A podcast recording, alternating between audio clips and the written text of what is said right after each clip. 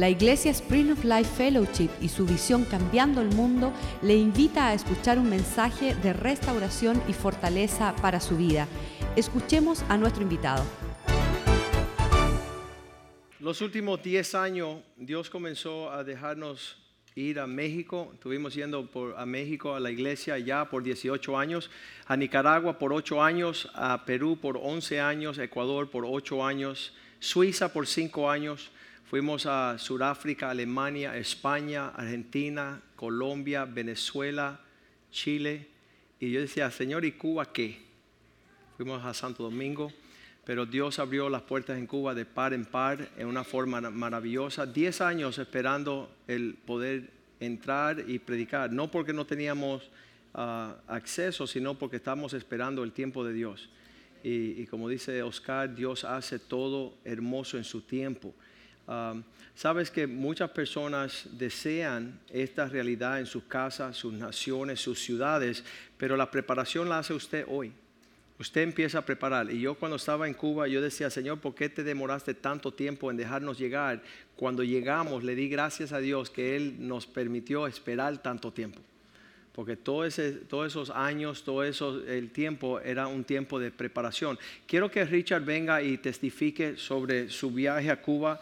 Ah, inicialmente él, iba a ir por dos semanas, pero aquellas personas que estaban grabando la película le pidieron que se quedara para terminar la serie de lo que estaban grabando. Entonces él pidió permiso ah, acá y le pudieron extender ese tiempo, pero que él pueda expresar lo que fue su, su llegada y, nuestra corrida de tres semanas en, en Cuba.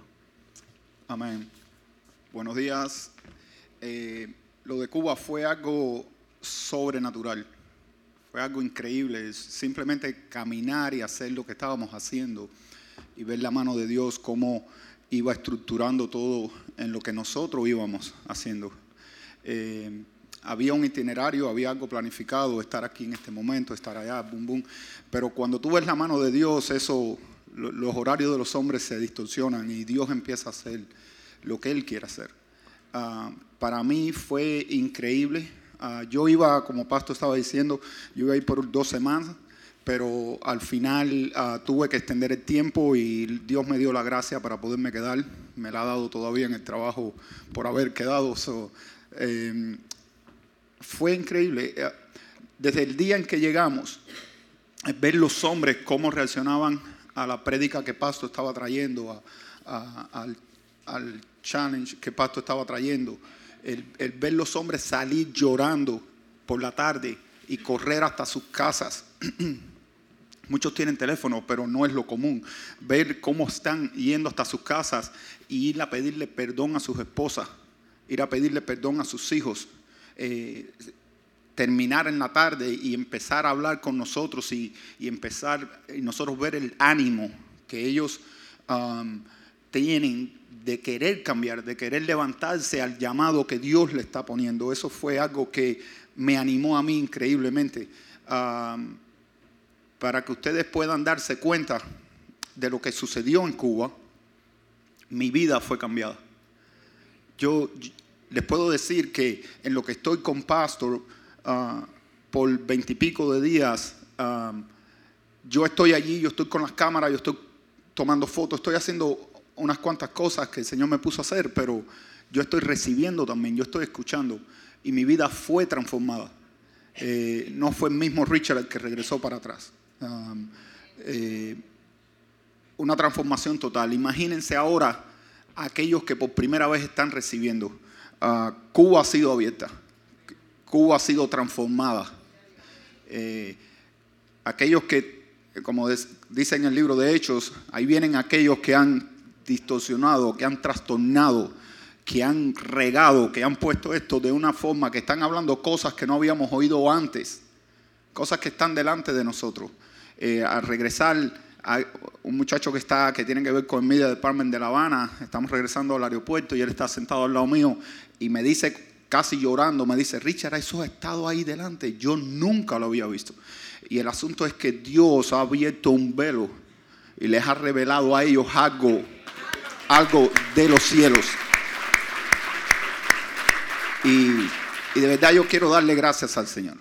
yo, yo estoy, el corazón mío está, yo estoy como un vino nuevo en obre viejo. Estoy que exploto.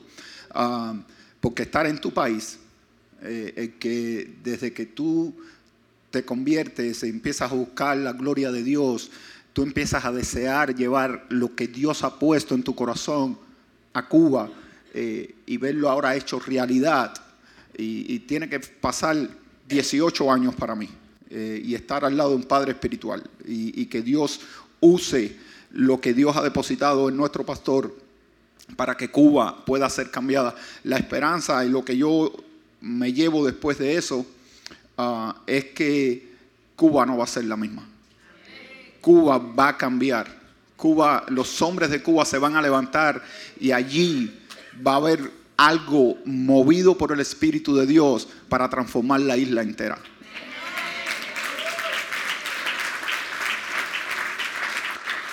Animo a todos los que están acá a que participen, a que puedan ir. Eh, les estoy dando el ejemplo mío que mi vida fue transformada. Imagínense ustedes también yendo, pero eres transformado en lo que tú estás dando. Dice que en lo que tú das tú vas a recibir. Y por eso es que les estoy diciendo eso de que mi vida fue transformada. Eh, los hombres allí se quedaron con el deseo en sus corazones, como dice Génesis 18, del 17 al 19, dice que Dios no iba a ocultarle a Abraham lo que él iba a hacer, porque él sabía que Abraham iba a estampar, iba a poner en el corazón de sus hijos. Y Jehová dijo, encubriré, encubriré yo a Abraham lo que voy a hacer. El 18. Habiendo de ser Abraham una nación grande y fuerte, habiendo de ser benditas en él todas las naciones de la tierra. ¿Y por qué va a hacer esto? 19. Porque yo sé que mandará a sus hijos y a su casa después de sí que guarden el camino de Jehová, haciendo justicia y juicio, para que haga venir Jehová sobre Abraham lo que ha hablado acerca de él. Los cubanos se quedaron con el sentido de que no solo ellos están habiendo aceptado a Cristo y habiéndose quedado con la salvación, pero que es algo que ellos tienen que vivir y es algo que tienen que transferir a la próxima generación. Y de esa forma es la que Cuba va a cambiar. Ellos se quedaron sabiendo que Dios va a hacer en ellos lo que ha estado en el corazón de Dios desde la fundación del mundo cuando ellos empiecen a marcar sus hijos y las generaciones que vienen detrás de ellos. Ya ellos saben que no es simplemente hablar, que es un hecho, hay algo, es algo que tiene que ser palpable, es algo que ellos tienen que vivir. Y, de verdad que estoy súper animado y, con un, con un, una esperanza en el futuro de Cuba. Y, de verdad que deseando regresar. Gracias, Pastor, por llevarme al viaje y gracias por, por la bendición de lo que hiciste en Cuba. No te vayas. En un momento había una cumbre de presidentes del Caribe y entonces estábamos con un fotógrafo tirando mil fotos y nos ponemos en la caravana presidencial y nos detienen y nos llevan a un precinto ah, arrestado y se llevan al espía mayor de la Cámara para la recámara más adentro y empieza a decir de qué partido político son ustedes y, qué, y él tiene la oportunidad de compartir su testimonio al de seguridad de Estado, a un oficial de inmigración y a un policía que era el jefe del precinto. Y entonces le dicen a Richard, ¿qué te motiva a estar en Cuba? Y eso es lo que él respondió. Bueno, esto, ah, estamos en La Habana, Estamos tirando fotos por todas partes y nos paran. estoy. Estoy tirando fotos por todas partes en La Habana. Y mi chofer, ¿cuánto le gustaría tener a alguien manejando que sea tu pastor? Pero ¿cuántos no quieren estar en la situación que la policía te pare y se lleven preso a tu pastor? So, yo, yo pasé un momento al principio bien desagradable, primera vez en mi vida en 45 años que estoy dentro de, una, de un carro policial. Entonces cuando yo estoy ahí dentro, miro a los cielos y digo, Señor, ¿qué va a pasar? Y dice, Señor, tú vas a hacer mi obra. No te preocupes.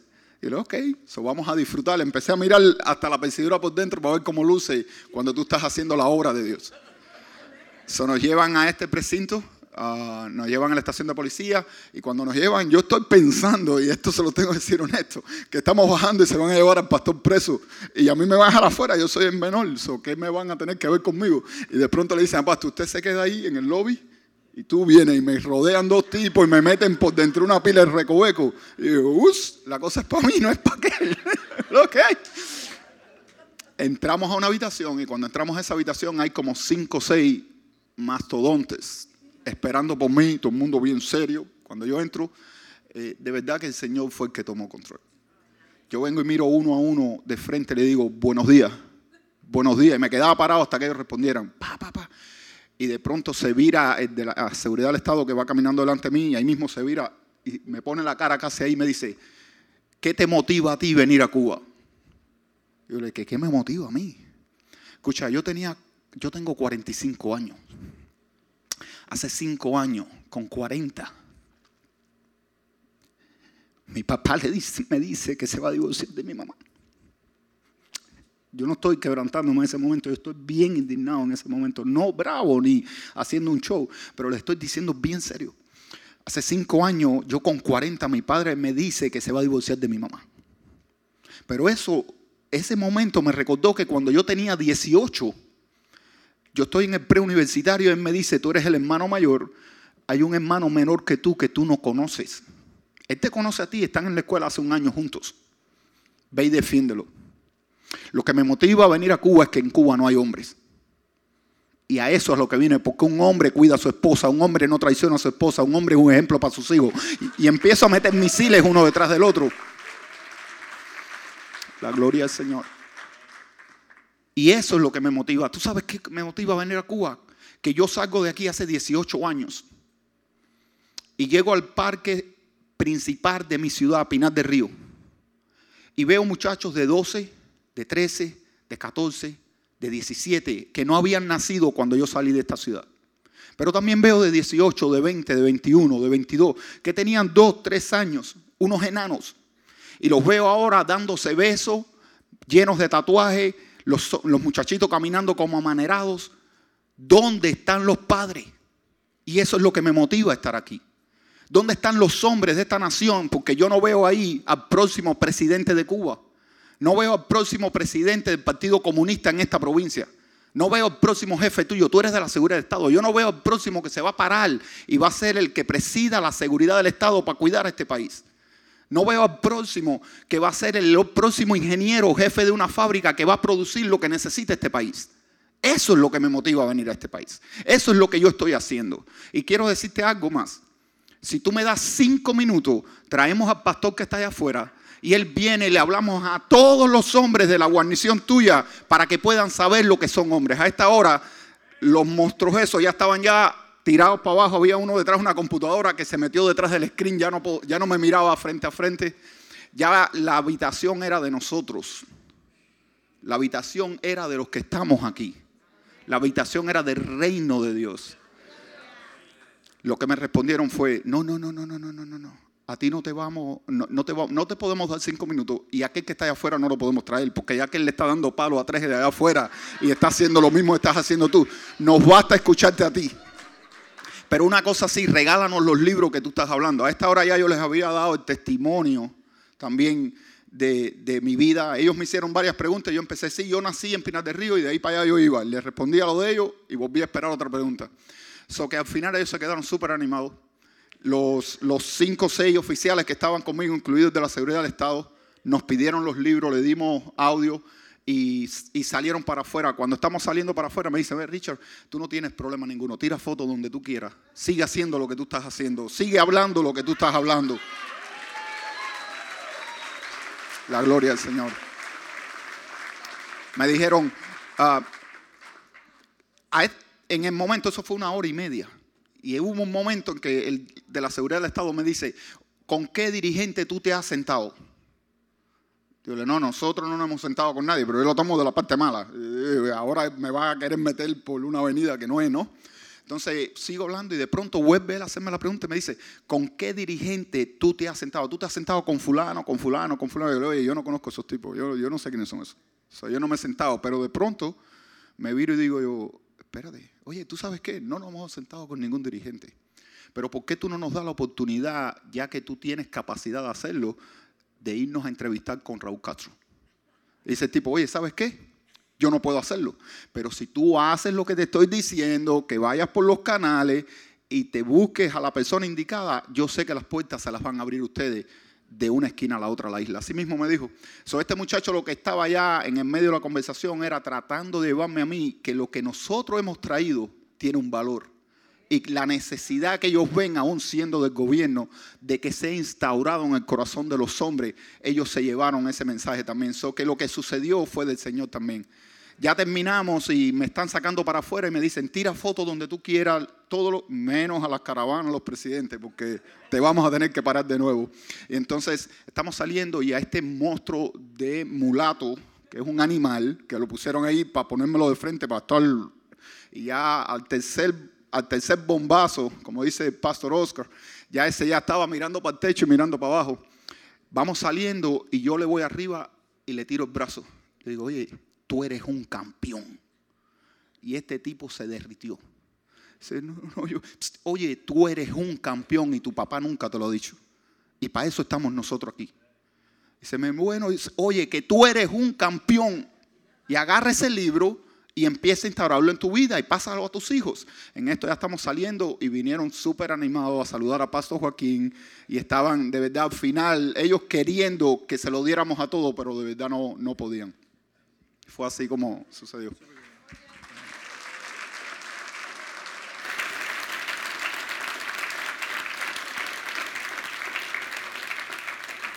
Quiero que también que Pastor Oscar venga y comparta su experiencia. Ah, se dio gusto en Cuba, ganando almas y, testificando lo que Dios ha hecho en su vida. Y, realmente pudieron ver la, transformación de un hombre.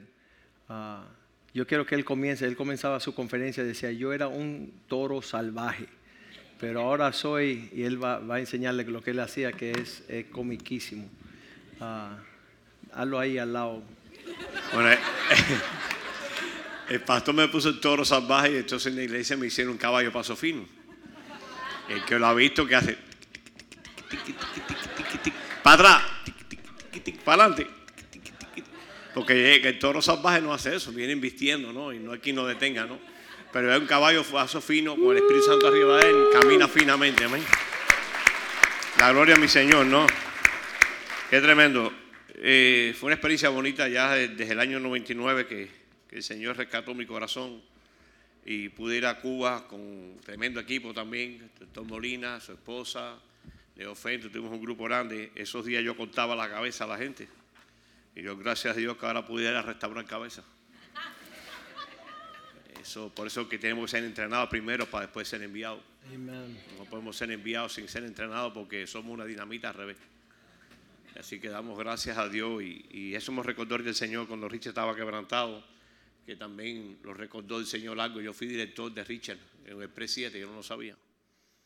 Y el último día me pongo yo una servilleta en la cara y Richard dice, espérate un momentico, yo te conozco a ti. Y dice, sí, llevamos 15 años que los conocemos.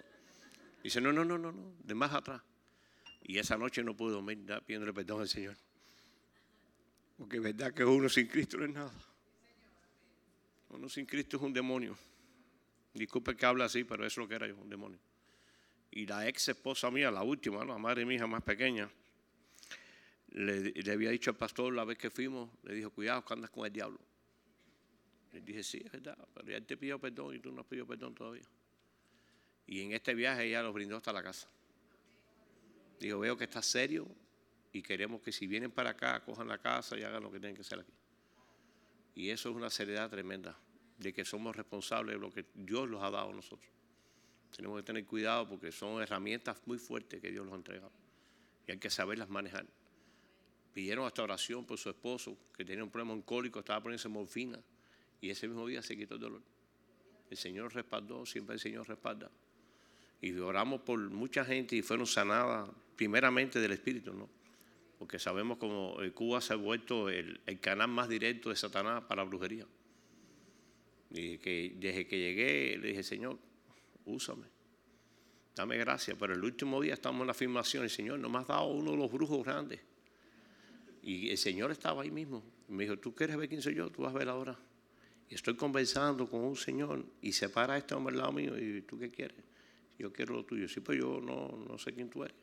Y si yo era palero igual que tú, ¿cómo él sabía que yo estaba en ese mundo?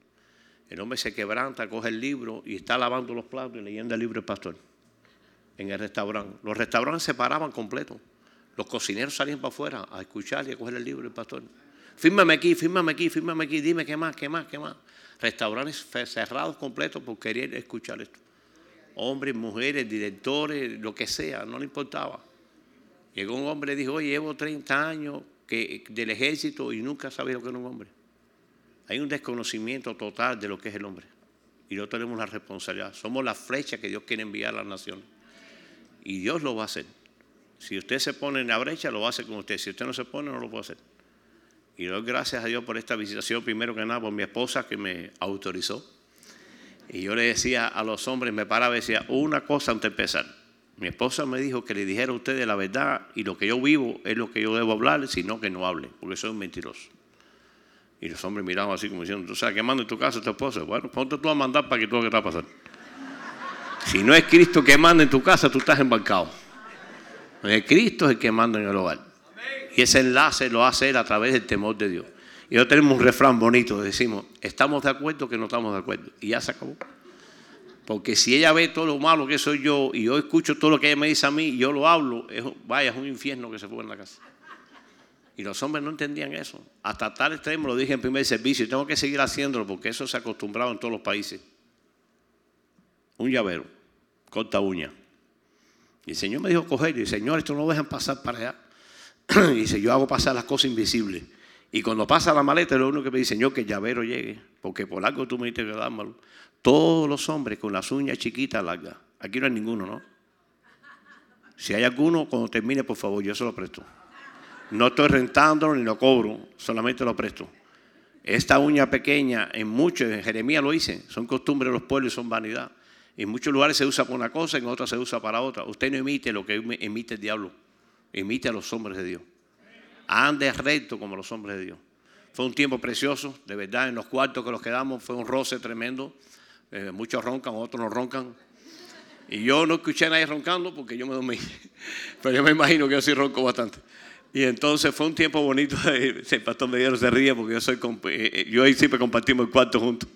Dos orquestas no se oyen. y es tremendo.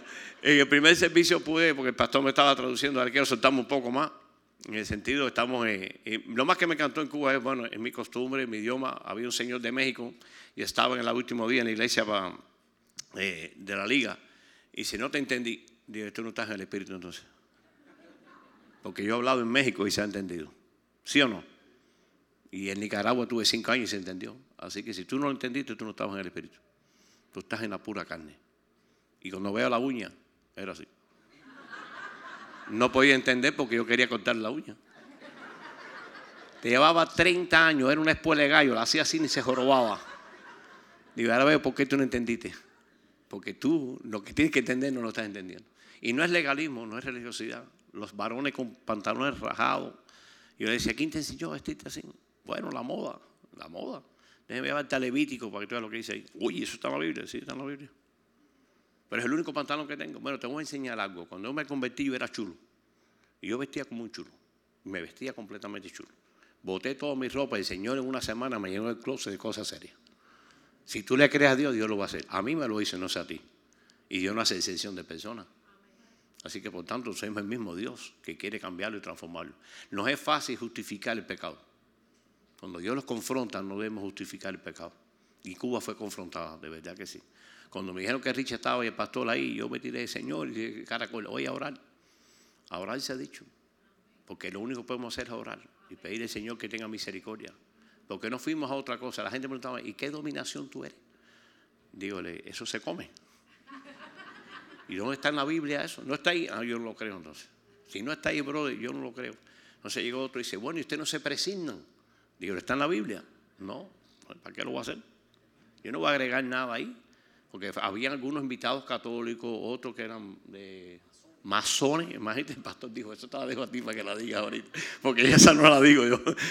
Y, muchas veces este hombre católico era así, salió para arriba a mí. Dice, oye, ¿por qué tú le faltas respeto a la Virgencita? yo, ella no oye nada. Ella no oye. Ella ni ve, ni oye, ni habla, ni hace nada, bro. Tú estás igual que ella ya, brother. El tipo se echó y dice, oye, yo quiero eso que tienen ustedes. Bueno, para eso que es el hombre. Porque yo tuve que votar todas las gangarrias mías. Y si no llego a votar las gangarrias mías, yo estuviera en el infierno ahora. Y fue un tiempo bonito con mi nieto, el que está en Cuba, tiene cuatro años. Lo conocimos con mi esposa con un año. Y llegamos ahora a este viaje allá y estaba tremendo. Yo soy un avión, yo soy un karateca. Y el pastor la cogió con él y estaba con él para arriba abajo. Hasta un pito que llevó, que te dejo también para que la haga.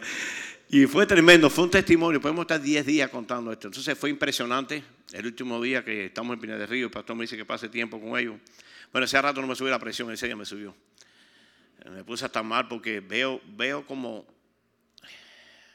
como somos influencia grande para, para la familia. Y tenemos que tener mucho celo con eso. Y él llega, estamos en el lugar tomando una soda y él ve un borracho y le dice a la mamá, vamos.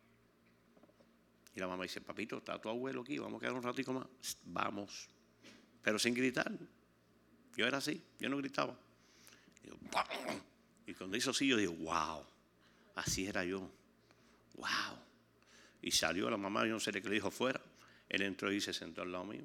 Abuelo, ¿verdad que tú eres karateca? Yo, brother, y de lo bueno, quien te toca a ti y a tu mamá, mira, yo le pego.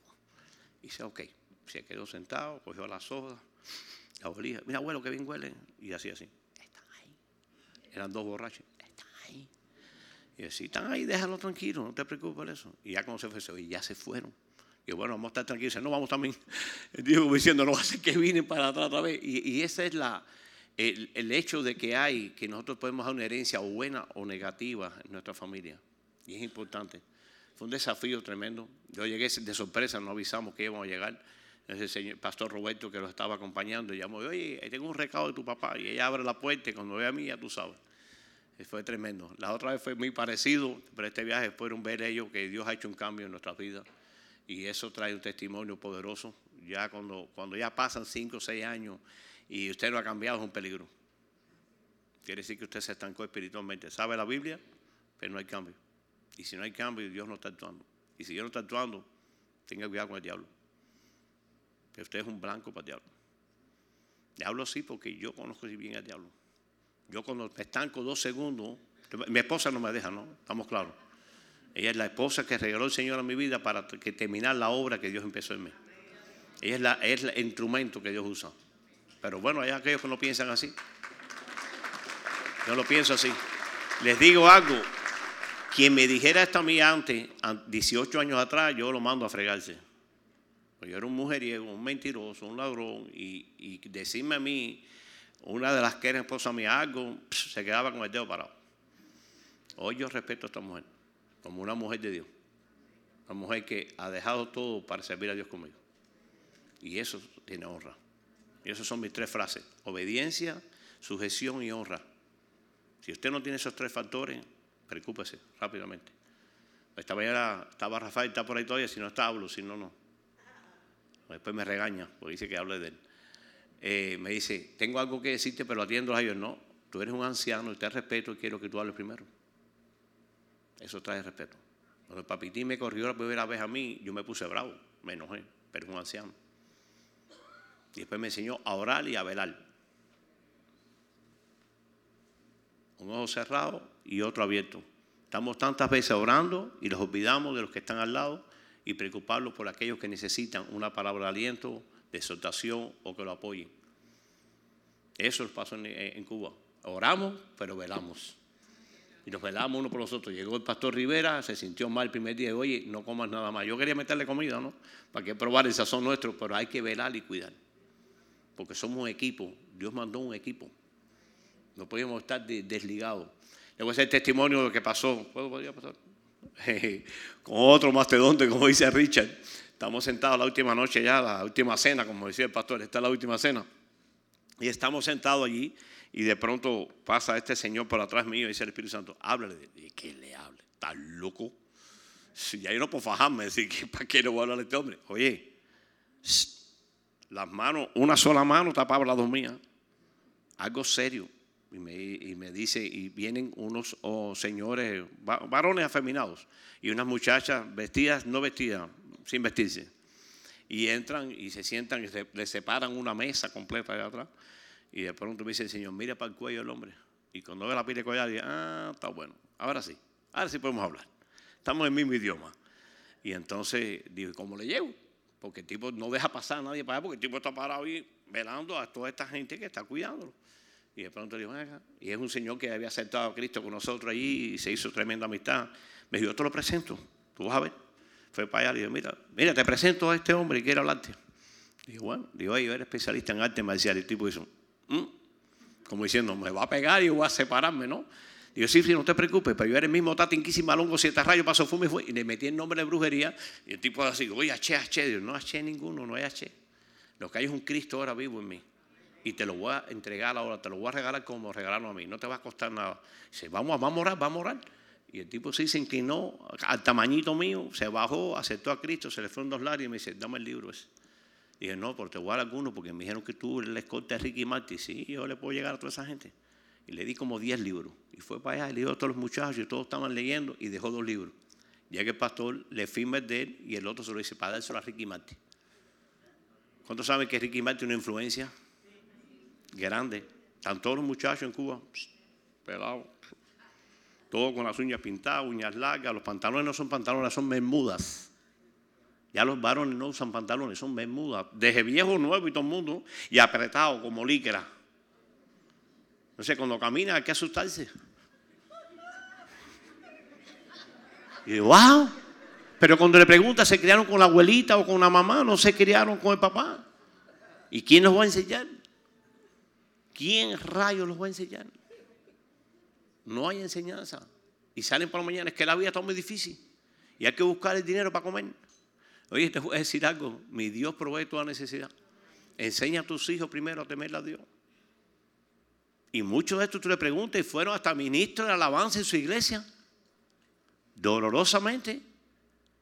Pero ¿quién le habló? ¿Quién le dijo? Oye, ¿sabes qué? Cosas sencillas no se hablaban. Y este hombre se vino a quebrantar, me dio su tarjeta personal, me dijo, búscame cuando llegue aquí lo que te haga falta. Y cuando yo el pastor dice, oye, oye, yo le dije ya que lo que haga falta, cuente conmigo. Tiene dos hombres más que los tiene entrenados también para cuidar fiestas y cosas. Qué tremendo Dios, cuando Dios viene a hacer algo. El equipo de pelota lo vieron ahorita lo que pasó también.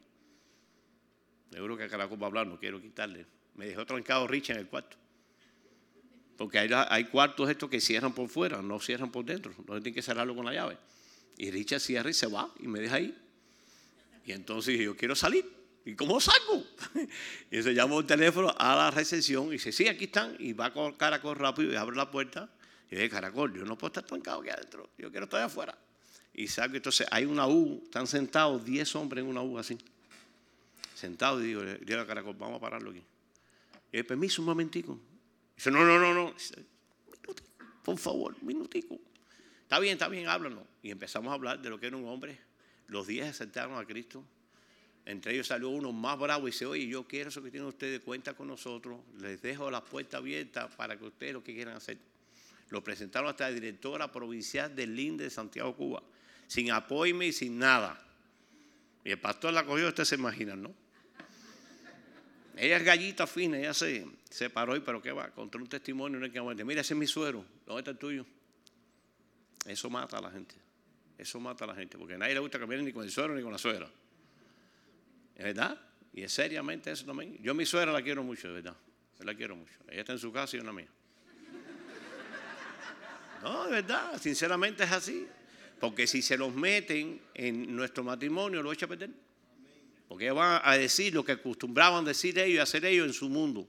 Nosotros vivimos hoy bajo los parámetros del reino de Dios, bajo las costumbres del reino de Dios. En mi casa, cuando se alza la voz uno, se mira uno al otro diciendo, hey, ¿qué está pasando? Porque no debemos. Mi papá me enseñó a chiflar. Y imagínate, cuando los llamaba a otra por chiflido, como si fuéramos animales. Costumbre, costumbre. Y hay que romper esas costumbres, hay que romper esos yugos. Hay que romperlo. Mi, nieto decirme a mí que se quiere parecer a mí, pelarse como yo y tener bigote igual que yo, eso me impactó a mí. Me impactó a un nivel agresivo. Y no me conoce. Un roce de media hora. Pero en media hora ve la sobriedad que hay en uno y, queremos esto. Estos hombres confrontados con la brujería, oye, se quebrantaban. Y muchos, bueno, hubieron dos que no pudieron hacer la oración. Empezaron a decir, bueno, Señor, te aceptamos y cancelamos. Ya esa palabra cancelar ellos no pueden hacer y no sale nada. No sale una palabra. Pueden continuar la otra parte, pero esa no puede. Pero así literalmente, yo me impresioné. Porque somos un milagro de Dios que pudimos aceptar a Cristo nosotros. Donde estaba metido yo, no era para haber aceptado a Cristo nunca en mi vida. Yo estaba bien satánico, metido en los cementerios y todo, eh, agresivamente. Eso tiene que ser la misericordia de Dios y un plan perfecto que Dios tiene para cada uno de nosotros, para liberar a los que están cautivos. Y pude visitar y pudimos ver muchas cosas. En Santiago, Cuba, alguien se acordó de mí. Yo estoy de Pinar del Río. ¿Cómo esta mujer de Santiago, Cuba se acordó de mí? Estamos comiendo, yo te conozco a ti, pero así saltó. Ella lleva 40 años en ese hotel y yo sé lo que yo hice en ese hotel. Ya eso lo ha dicho el pastor ya, antes que llegara. Y Dios dice, para que tú veas que estoy en control. Dice la señora, yo te conozco a ti. Pero ahora fuimos en otra misión. Aquello era una, una como es, sin visión, ahora fuimos con visión. Y eso es lo que hace Dios y, Él puede ser capaz de hacer lo que nosotros no podemos hacer. Y sí vamos a, cambiar el mundo, sí lo estamos cambiando. Con nuestras vidas primero, nuestra familia, de ser ejemplo a todos los lugares. No ser perfecto. Dios lo bendiga. Estamos hablando lo importante de ser un equipo, no tuvimos ni un sí ni un no una convivencia increíble. Pastor Rivera, ven, porque él estuvo los últimos cuatro días que testifique también. lo último que le dijo ah, la, la, la, abuela del nieto de, de, Oscar, le dice, le dice ella al nieto, tú tienes tres abuelos, uno que vive en los Estados Unidos, uno que vive en Matanzas y el más pobrecito, el que vive contigo aquí el, que es el esposo de ella ahorita. Y Oscar le dijo, no, el más rico es él porque está disfrutando lo que yo menosprecié. Está criando mi hija y mi nieto.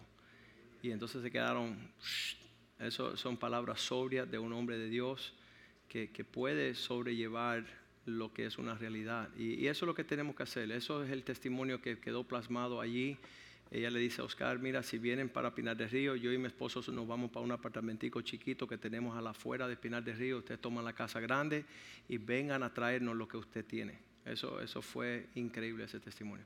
El pastor Rivera llegó ah, faltando unos días, los últimos cuatro días, y él puede testificar lo que él pudo palpar y ver allá. Yo por muchos años siempre tenía una carga por ir a Cuba, ya que no soy cubano. Pero siempre estábamos orando y, yo le decía a mi esposa, yo no sé, pero algún día yo voy a ir a Cuba.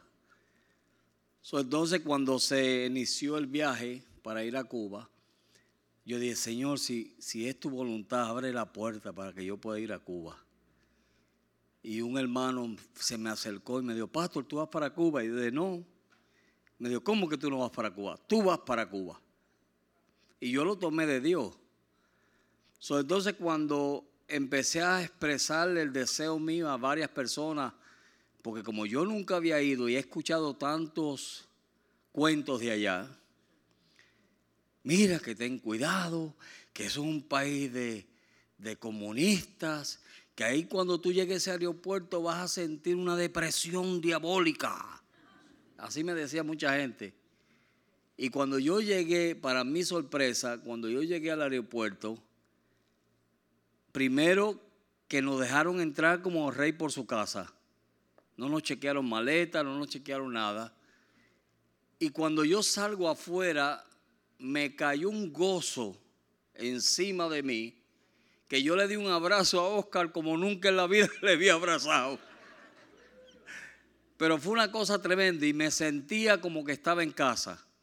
De verdad le digo sinceramente, me regresé enamorado de Cuba. Estoy, le dije a mi esposa, estoy enamorado de Cuba. Y de verdad que lo que pude ver fue tremendo, los hombres cómo estaban recibiendo la palabra de Dios. Y cada vez que se, el pastor se levantaba a compartir o compartía a los hermanos, yo pude ver que no eran palabras fáciles de tragar, pero ellos las recibían súper bien. Estaban sedientos, estaban realmente... fue el tiempo de Dios, de verdad que fue el tiempo de Dios para llegar allí y ver lo que, lo que Dios hizo. Y de verdad que lo único que le puedo decir es, yo no tuve las experiencias que ellos tuvieron, yo llegué al final, pero de verdad que pude ver el mover de Dios en medio de nosotros y pude ver, como dijo el pastor, una unidad tremenda. Había una unidad tremenda, ¿no? No hubo un sí, no hubo un no, y, Dios se glorificó. So, yo espero ir al próximo viaje, al otro, y al otro, y al otro, y al otro. Amén. Dios le bendiga.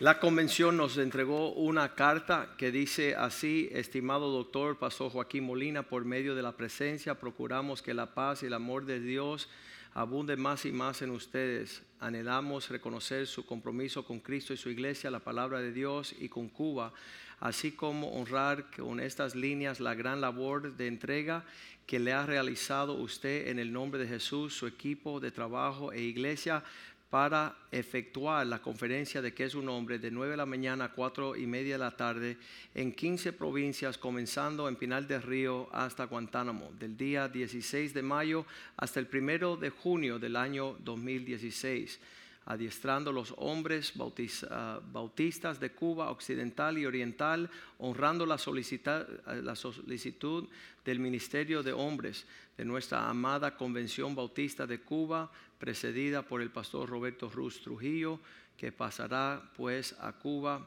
eh, y nos apoyar, ah, apoyará con su ministerio. Gracias de todo corazón Anhelamos que Dios le continúe bendiciendo a usted, familia, iglesia y ministerio de cambiar el mundo con el Evangelio del Reino y vivir como Jesús, enseñando que es un hombre, equipando a los hombres de las, eh, con las herramientas de la palabra de Dios para que asuma el propósito para el cual fue creado, adorar a Dios llevándole a sus hombros llevado en sus hombros el peso de la responsabilidad de su casa, de su iglesia, y tenga el carácter de hombre verdadero como Cristo, que sustenta, ama y cuida y hermosea a su esposa, siendo ejemplo altruista a sus hijos, dejándoles un legado de amor sin sobriedad, compromiso con el Señor y con un padre ejemplar, como un padre ejemplar, como rey y sacerdote, cuide su familia y cumple con pasión la gran comisión. Muchas gracias, ah, pastor, por dejar el resto a cada, el reto a cada hombre cubano, pastor,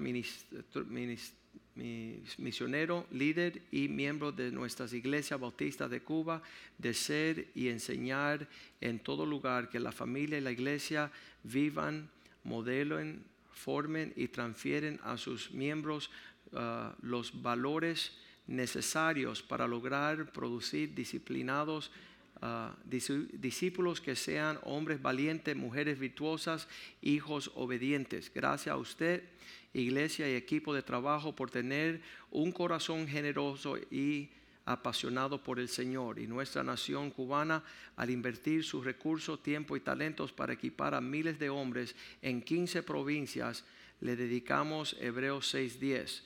Toda la gloria es de Dios y tu persona la gratitud eterna por pasar a Cuba y ayudarnos para que conste firme, firman las presente carta. Pastor Juan Carlos Rojas, presidente de la Convención Bautista.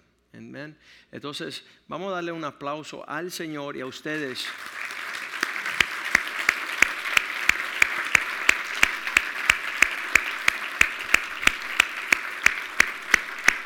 Como una ofrenda de su bondad sobre nuestras vidas. Ah, créeme que es imposible haber realizado esta jornada sin que Dios ah, fuese. Vamos a ver ahí Efesios 2.10, porque dice la Biblia que somos hechura del Señor. Y esta hechura estos, estas vasijas, este proyecto, creados en Cristo para buenas obras, obras, las cuales Dios preparó de antemano para que anduviésemos en ellas. Sabes, no permita que Satanás sea el que esté desgrosándole su agenda, que usted esté ocupado en la contención, en los argumentos, en las, las torpezas de la vida, porque un abrir y cerrar de ojo ya no vamos a estar aquí vamos a estar parados delante de Dios y dando cuenta por nuestras actitudes y comportamiento en lo que estamos vivos. Y yo quiero aquel día escuchar las palabras, bien hecho, siervo fiel. Yo quiero vivir en la agenda del Señor, mis pensamientos. Anoche estaba hablando con los jóvenes. Um, lo que Satanás hace es abrumar nuestros pensamientos. La persona que siempre está ahí junto a sus pensamientos es un necio, está siendo entretenido. El Señor quiere que tú tengas los pensamientos de Dios y no tus pensamientos. No lo primero que está al alcance, sino Isaías 55, versículo 8, que dice, mis pensamientos no son tus pensamientos y mis ah, caminos no son vuestros caminos, dice el Señor. Entonces decir, Señor, dame tus pensamientos, soy un príncipe sobre la tierra. Usted puede que es mujer diga, soy una princesa en la faz de la tierra para glorificar al, Rey de Reyes, Señor de Señores. Y usted entrar en el propósito de Dios para su vida. Y eso es lo que es la iglesia. La iglesia es aquel lugar donde los pensamientos de Dios están depositados sobre la faz de la tierra a los hombres. Versículo 9 dice, tan lejos que están los cielos de la tierra son más altos los cielos que la tierra, así son los caminos más altos que vuestros caminos, y mis pensamientos que vuestros pensamientos. No estén al alcance de sus circunstancias, su clima, sus ah, contratiempos, porque ahí agarras rápido y te vas a amargar. Usted suba sus ojos a los montes, de allá vendrá un, un propósito que sobregira todo lo terrenal, lo carnal, lo diabólico. Satanás quiere siempre estar el paño rojo delante del toro para abrumarle. Usted mira más por encima de por qué Dios le puso en el vientre de su madre. Ahí estábamos en Gálatas 1.15. Ese es el principio de tu historia, el día que Dios decidió ponerte en el vientre de tu mamá. Gálatas 1.15 dice, desde allí Dios me apartó y me llamó según su gracia. Vamos a leer Gálatas 1.15. Y que sea tu oración esta semana. Señor, tú me pusiste en el vientre de mi mamá para servir tu propósito, llenar la tierra de tu gloria. Dice Pablo, pero cuando agradó a Dios que me apartó desde el vientre de mi madre.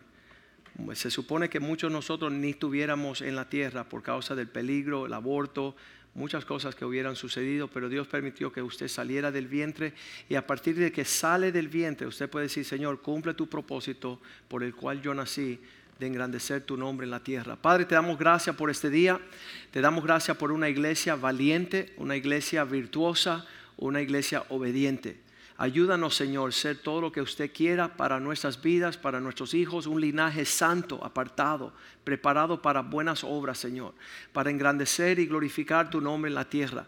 Y yo reprendo a Satanás y todas sus maniobras, todos sus dardos del enemigo, toda arma forjada contra tu pueblo, que no prospere, Señor, sino que podamos levantar tu nombre en alto a través de nuestro testimonio de la obra de la gracia que has puesto en nuestras vidas. Cambia nuestra mente, nuestras palabras, nuestro corazón para servirte con alegría y por la destreza de todas las cosas lindas que te has hecho, que has abrazado nuestras vidas, nos has perdonado, nos has renovado en tu presencia. Gracias por el equipo que está cambiando el mundo. Gracias por el libro que es un hombre. Gracias por la oportunidad de de traer a Cuba, Señor, una buena semilla que cayó en un buen terreno que dará una cosecha gigantesca que glorificará tu nombre, Señor. A ti te alabamos. Permítenos un nuevo comienzo hoy, Señor. Que tus misericordias sean renovadas hacia nosotros, Señor. Que nuestros hijos sean vestidos de ropas de gala que sean recibidos por las naciones por el testimonio de sus padres. Esto te lo pedimos en el nombre de Jesús y todo el mundo dice amén, amén, amén. Salúdense unos a otros en el amor del Señor.